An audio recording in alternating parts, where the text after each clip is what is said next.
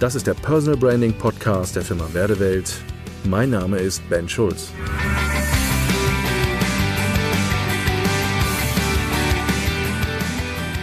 Sieben Tipps für die Selbstständigkeit. Die Zahl der Selbstständigen steigt stetig. Ständig jeden Tag kommen Neuunternehmer, Start-ups und und und auf den Markt. Am Anfang eine riesen Euphorie.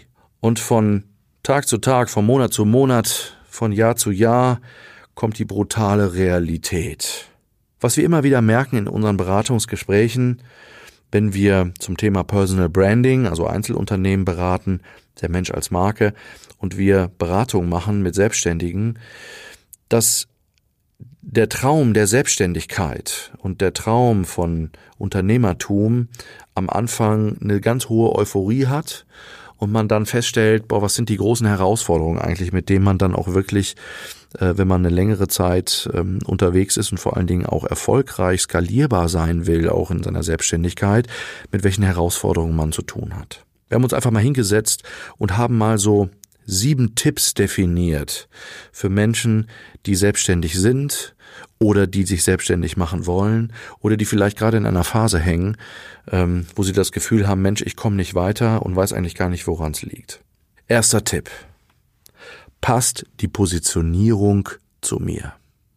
Ganz oft merken wir, wenn wir bei uns mit Leuten arbeiten, die haben sich selbstständig gemacht, haben viel geschrieben, haben die erste Website, sind damit die ersten Jahre gelaufen und, und, und.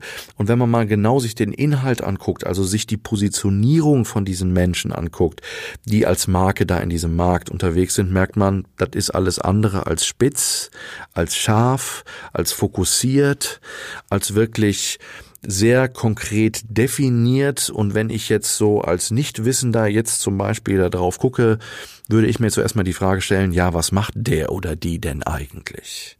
Man ist entweder überrascht, weil man einen Tante-Emma-Laden vortrifft, der voll ist, wo man das Gefühl hat, man ist aber oder sie ist aber ein Generalist, der oder die kann anscheinend alles, und dann wird's meistens sehr unglaubwürdig.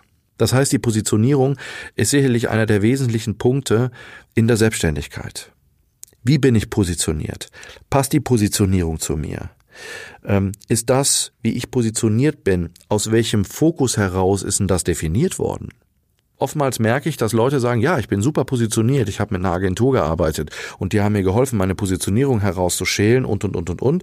Und dann merke ich im Gespräch, die Positionierung ist ja angezogen wie ein Mantel. Also man hat eine Positionierung definiert, hat gesagt, die wird im Markt funktionieren, die ist sexy, die ist attraktiv, die hat eine Sogwirkung, also macht das so. Man ist drauf reingefallen, ist die ersten Schritte damit gegangen, merkt aber nach dem Tragen dieses Mantels, nach mehr, nach einer längeren Zeit, Mann, Mann, Mann, das ist mir eigentlich gar nicht auf den Leib geschneidert oder man merkt es umsatztechnisch. Weil das, was ich anhabe und das, wer ich bin, nicht zu 100 Prozent artgerecht ist. Und das kriegt mein Außen mit. Also, es läuft nicht so, wie es laufen könnte. Das heißt, der erste Tipp ist, wirklich zu schauen, dass die Positionierung auf mich, auf meine Identität, auf meine Personality wirklich passgenau ist. Die muss stimmen. Und die kann ich nicht vom Außen her definieren, sondern die steckt in mir. Ich muss vorgeben, wo soll die Reise hingehen? Ich muss sagen, für was ich stehe. Ich muss meine Werte definieren. Und ich muss ganz klar meine Langzeitziele auch formulieren damit ich eine sehr scharfe, spitze Positionierung aufbauen kann und mit dieser Positionierung in den Markt gehe, die für mich typengerecht, artgerecht ist und zwar im Idealfall für die nächsten Jahre. Tipp Nummer zwei. Ich muss meine persönlichen Motivatoren kennen. Also ich nenne das oftmals auch meine Bedürfnisse. Was ist der Grund, dafür, dass wenn morgens um sechs Uhr der Wecker rappelt, ich mich als Selbstständiger aus dem Bett pelle und den Job mache, den ich tue, und jetzt kommt's, für mich selber. Die meisten beantworten diese Frage sehr klar in die Richtung, naja, ich tue das, weil ich Menschen dienen will, weil ich Menschen verändern will, weil ich vielleicht dies oder jenes, ich möchte Menschen von A nach B bringen. Ähm, ich denke dann manchmal so nach einer gewissen Zeit, na, das sind die ganzen Weltverbesserer. Ja, das klingt im ersten Moment erstmal alles ganz gut. vor allen Dingen gerade auch, ich spreche jetzt gerade gezielt mal so die Coach, Trainer und Beraterszene an, in dem Moment, ähm, man definiert so die Motivatoren ins Außen, andere unterstützen, Begleiter sein für andere. Manche Coaches sagen auch so einen Begriff wie, naja, ich würde gern Geburtshelfer sein. Ich kriege dann manchmal innerlich schon manchmal so ein bisschen Brechreiz bei dem Begriff, aber okay, aber das ist hier gar nicht gemeint. Nochmal meine Frage, wenn morgens um sechs der Wecker rappelt, was motiviert mich und treibt mich an, den Job zu machen, den ich tue, für mich selber? Nicht für die anderen, für mich selbst. Und meine Motivatoren und meine Bedürfnisse sind elementar, dass ich die kenne. Und ich sollte bei dieser Beantwortung dieser Frage sehr ehrlich und brutal sein, weil die gibt mir Ausschluss darüber, auf was ich zu achten habe, wenn ich Entscheidungen treffe. Gib mal ein kleines Beispiel. Wenn jemand sagt, für mich ist wichtig, dass ich in meinem Job Einfluss nehmen kann, dann ist das elementar, dass ich Mandate von Kunden bekomme, ähm, wo ich in der Lage bin, Einfluss zu nehmen. Und nicht, wo ich das, was ich vorgesetzt bekomme, umsetzen muss. Wenn dieses Bedürfnis nicht erfüllt wird, dann merke ich irgendwann eine Frustration in mir. Also es gibt unterschiedliche Motivatoren, die mich antreiben, den Job zu machen, den ich tue, dass ich performen kann. Das ist das Elementare bei diesem zweiten Tipp. Die persönlichen Motivatoren dienen dazu, dass ich maximal performe. Also muss ich diese kennen. Tipp Nummer drei. Großdenken. Das hört man immer wieder. Ja, du musst groß denken, du musst ein weites Mindset haben, du musst ein Big Picture kennen, du musst eine Vision formulieren. Da, da, da, da, da. Hängt manchen aus dem Halse raus und wenn ich mit diesem Thema komme, groß denken, ja, ich merke das immer wieder, dann verdreht es dem einen oder anderen so ein bisschen die Augen, ist auch übrigens ein bisschen kulturell verankert bei uns. Gerade so im deutschsprachigen europäischen Raum, wir sind nicht so die idealen Großdenker gerade wir Deutschen haben ja doch eher mehr so im Fokus, naja, äh, wenn das Licht am Ende des Tunnels näher kommt, machen wir den Tunnel länger.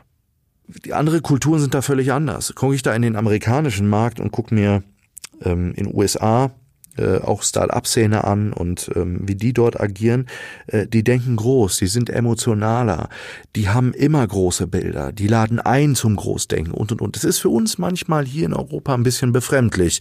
Manchmal würde ich mir wünschen, dass der ein oder andere sich ein bisschen, zumindest nur minimal, eine Scheibe von dieser Haltung abschneiden würde, weil es macht manches einfacher. Habe ich kleine Ziele, habe ich kleine Schritte. Habe ich große Ziele, wage ich mich auch, große Schritte zu gehen. Und das ist jetzt nicht hier aus dem Sprüchekalender, sondern das merke ich, habe ich selbst gemerkt bei meinem eigenen Unternehmen. Ich habe oft Phasen gehabt in meinem Unternehmertum, ich darf jetzt seit ähm, knapp 20 Jahren selbstständig sein, ähm, immer wieder Phasen gehabt, wo ich mir selbst ein Bein gestellt habe und klein gedacht habe. Und ich gemerkt habe, im kleinen Denken habe ich es auch zu sehr wenig gebracht. Und in den Momenten, wo ich wieder angefangen habe, über den Horizont zu schauen und über den Tellerrand zu gehen und einfach die Dinge äh, in einen weiteren Rahmen zu bringen, sind mir auf einmal Möglichkeiten aufgekommen und ich habe auf einmal wieder Dinge gesehen und wahrgenommen, die elementar für mich sind und wo ich erkenne, die sind wichtig im Entscheidungsprozess. Also hier Tipp drei groß denken. Tipp Nummer vier Suche dir die richtigen Gefährten. Keiner gewinnt alleine. Das ist, glaube ich, ein ganz elementarer Punkt, dass mir klar ist, dass Gefährtenschaft ein elementarer Bereich ist für das Thema der Selbstständigkeit. Wenn ich gute Gefährten an meiner Seite habe, dann habe ich gute Supporter. Dann habe ich Menschen, die mir wohlgesonnen sind und die mich in den unterschiedlichsten Situationen unterstützen können, die mir supporten können, die mir auch manchmal unter die Arme greifen und mir Mut zusprechen, neue Ideen reingeben ich muss nicht alles alleine können. Wenn ich zurückgucke auf meine Zeit, ich war die wenigste Zeit meiner Selbstständigkeit äh, alleine. Ich habe ähm, ähm, im Regelfall immer wieder Leute und Mitarbeiter auch gehabt, weil ich gemerkt habe, mir hilft das, Dinge voranzutreiben, äh, Supporter zu haben und vor allen Dingen auch zuzugeben, dass man manche Dinge vielleicht auch nicht so gut kann. Ne? Ich bin zum Beispiel nicht unbedingt so ein Zahlenmensch. Wenn man mir mit Excel-Tabellen kommt, dann merke ich schon sehr schnell, da verliere ich die Lust und habe einfach überhaupt keinen Bock, mich mit diesem Thema auseinanderzusetzen. Ganz im Leid, äh, wie zum Leidwesen meines Steuerberaters, der dann immer, wenn er mit seinen Zahlen kommt, ich immer in die Wüste schicken möchte. Ähm, und dort Leute zu haben, wo ich merke, die haben ein Gespür dafür, die können damit umgehen, denen fällt das leicht. Suche dir die richtigen Gefährten, die ein Stück weit auch das kompensieren, was du nicht kannst und die dir die Supporter für dich sind und Unterstützer sind für dich in den Bereichen, in denen du unterwegs bist. Tipp Nummer 5. Bleib neugierig. Sei offen für Neues ich merke in der Coach-Trainer-Berater-Szene einen ganz interessanten, eine ganz interessante Entwicklung und auch eine erschreckende Erkenntnis. Ähm, ich überspitze das mal ein bisschen. Ich habe immer wieder das Gefühl, dass in dieser Weiterbildungsbranche äh, die meisten noch am liebsten mit Overhead-Projektor arbeiten würden. Weil es ist ja so schön oldschool. Man hat sich darauf eingeschossen, die Wege sind eingeschliffen, die Muster sind klar, äh, die Kanäle sind klar, wie ich damit arbeite, ist klar und und und. Das hat man auch schon immer so gemacht und deswegen werden wir das auch weiter so tun. Also offen sein für Neues und neugierig bleiben heißt, dass ich mich auch mit Innovationen und mit Trends und mit Dingen, wo es um Weiterentwicklung geht, auch immer wieder auseinandersetze. Gerade für mich als Selbstständige ist das wichtig, dass ich mich zumindest mit Trends beschäftige und mit Technologie beschäftige ähm, und mit neuen Erkenntnissen, die uns einfach in der Zukunft ähm, entgegenschwappen. Es macht keinen Sinn heute, sich dagegen zu wehren und in Frage zu stellen, ob Social Media heute noch sinnvoll ist oder nicht. Ich glaube, über diesen Weg sind wir darüber hinaus. Manchmal habe ich den Eindruck, dass der ein oder andere Unternehmer nach wie vor noch in Frage stellt, ob Facebook sich noch durchsetzen wird. Tipp Nummer 6. Die Wehwehchen des Kunden kennen. Was damit gemeint? Ich frage sehr gerne in Beratungsgesprächen, kennen Sie eigentlich die Kittelbrennfaktoren Ihrer Kunden, Ihrer Klienten? Wo brennt denen der Arsch? Kann ich die formulieren? Ganz oft ist es so, dass die meisten dann sagen, na ja, ähm, und das ist meistens, die Antwort ist so aus so einer Metaperspektive, aus so einer Vogelperspektive äh, gesagt, die Branche hat folgendes Problem, dass das und das und das und das sich verändern müsste damit. Nein, nein, das habe ich nicht gefragt. Wie formuliert denn der Kunde das Wehwehchen? Wie formuliert denn der Kunde seinen Schmerz? Wie formuliert der Kunde sein Pain? Also wo brennt dem Kunden der Kittel und wie sagt er es? Bin ich dem Volke am Maul? Ja oder nein? Bin ich meinem Kunden am Maul, ja oder nein? Ist ein alter Spruch, den man kennt von Luther, dem Volke am Maule zu sein, äh, da ist was dran. Also kenne ich das Mindset, die Sprache, die Druckthemen, die Emotionen und die Formulierung dieser Emotionen meiner Kunden. Warum muss ich die kennen? Naja, wie will ich sonst meine Kunden ansprechen? Wenn ich die Druckthemen meiner Kunden nicht kenne, weiß ich auch nicht, wie ich ihnen helfen kann.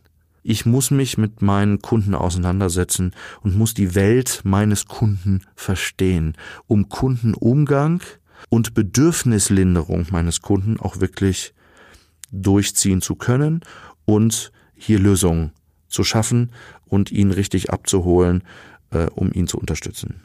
Tipp Nummer sieben. Zahlen im Blick behalten. Ja, das ist jetzt genau so ein Punkt. Zahlen. Was ist denn hier mit Zahlen gemeint? Ähm, naja, am Anfang einer Selbstständigkeit ist ganz oft so dieses Thema, haben wir denn eigentlich mal einen Businessplan geschrieben oder nicht? Ähm, die wenigsten machen das eigentlich wirklich. Und ich würde auch nicht behaupten, dass man das immer tun muss und dass man das vor allen Dingen auch nicht, je nachdem, ähm, in welchen Bereichen man sicherlich unterwegs ist, macht das Sinn. Aber gerade auch in unterschiedlichen Bereichen, ich muss ehrlich zugeben, ich habe für mich auch in meiner Selbstständigkeit, ich habe nie wirklich einen Businessplan geschrieben, ähm, sicherlich zum Leidwesen am Anfang meines Steuerberaters. Ähm, ist sicherlich auch eine Typenfrage, aber trotzdem ist es natürlich elementar und wichtig, dass ich meine Zahlen im Blick habe. Klassisches Beispiel, ich erlebe es immer wieder bei Selbstständigen, die dann so Sachen sagen wie, Herr Schulz, ich habe ein Problem, wir können nächstes Jahr und ich muss hier ein bisschen auf meine Kosten achten, weil ich muss eine Steuerrückzahlung machen. Dann frage ich mich immer, wie, echt, wieso musst du eine Steuerrückzahlung machen? Ja, ich habe letztes Jahr so viel Umsatz gemacht. Ja, aber hast du deine Zahlen nicht im Blick gehabt? Du weißt doch, dass du Steuern bezahlen musst. Also viele Rechnungen schreiben, mehr Steuern bezahlen. Eine logische Konsequenz. Das sind zwei Dinge, die kann ich nicht voneinander trennen. Ähm, der ein oder andere, der einfach seine Zahlen nicht so wirklich im Blick hat, vergisst das schon mal gerne. Und dann kommt das hier zu einer Schieflage oder kann es zu einer Schieflage kommen, die einen Druck auslöst. Andere Zahlen sind natürlich so Sachen wie, weiß ich, an welchen Dienstleistungen, Produkten, äh, Kosten, die ich habe, ich welche Margen habe, was ich an was verdiene, wie Kostenstrukturen aussehen und, und, und, um wirklich auch einen Kostenplan zu haben, Investitionsplanung zu machen und, und, und. Also Zahlen sind nicht ganz unwichtig. Ähm, und daher ist mein Tipp, wirklich den Blick darauf behalten. Und hier kann ich nur wieder sagen, wenn es schwer fällt, und wenn es nicht einfach ist, das weiß ich aus eigener Erfahrung, auch hier den richtigen Gefährten suchen, ne, war Tipp Nummer vier, um vielleicht auch hier an der einen oder anderen Stelle gut zu kompensieren. Vielleicht haben Sie einen guten Steuerberater, der das mit Ihnen machen kann. Oder vielleicht ist es der Partner, die Partnerin oder vielleicht ein Mitarbeiter, der Sie dabei unterstützen kann, das im Blick zu behalten. Sieben Tipps für die Selbstständigkeit. Und ähm, hier Gerne nochmal reingucken. Wir haben dazu einen Blogartikel auch nochmal geschrieben äh, auf unserer Website zu dem Thema. Ähm, das sind von uns so die sieben Tipps für eine erfolgreiche Selbstständigkeit und für den Erfolg als Unternehmer. Danke fürs Zuhören und bis zum nächsten Mal. Ihr Ben Schulz.